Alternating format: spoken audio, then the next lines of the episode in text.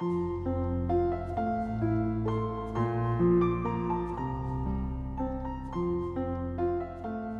家好，欢迎关注金牌公考每日热点分享。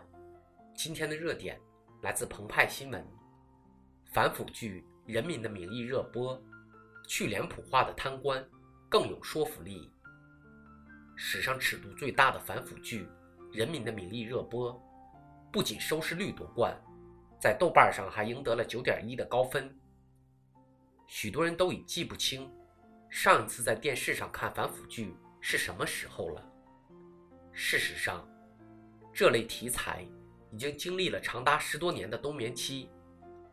《人民的名义》或许标志着反腐剧的春天来了。反腐败。是中国近年来最重要的政治议程。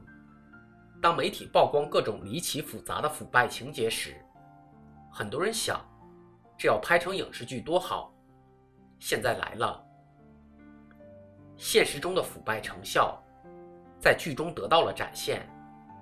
电视剧开场的小官巨贪，明显是由国家能源局煤炭司原副司长魏鹏远案改编而来。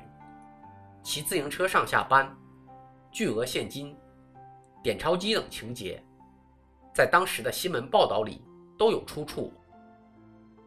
反腐是一项长链条的工作，贪官落马、审判只是其中的部分环节，还有制度建设、生态重构、现象反思等环节。反腐需要多个视角的审视。影视剧提供了宝贵的大众视角，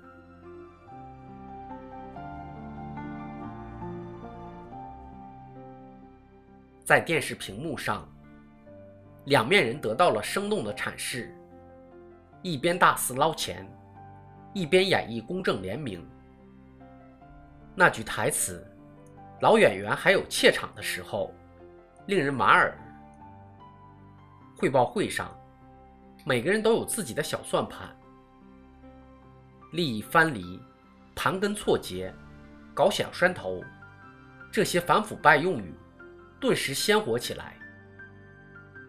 人民的名义，诚意体现在一众老戏骨演绎出现代官场的众生百态，几乎没有重样的贪官。去掉脸谱的贪官，才更有说服力和教育意义。在获得娱乐的同时，观众也会思考：是什么让一些贪官走上贪污的不归路？以人民的名义依法反腐，摘掉以人民为矫饰的面具，让人民在反腐败这场大戏中有越来越强的在场感。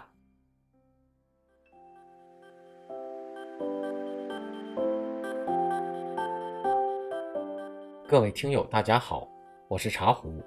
近期我们正在筹备新版公众号的升级与建设，新版公众号将上线更多优质的备考内容。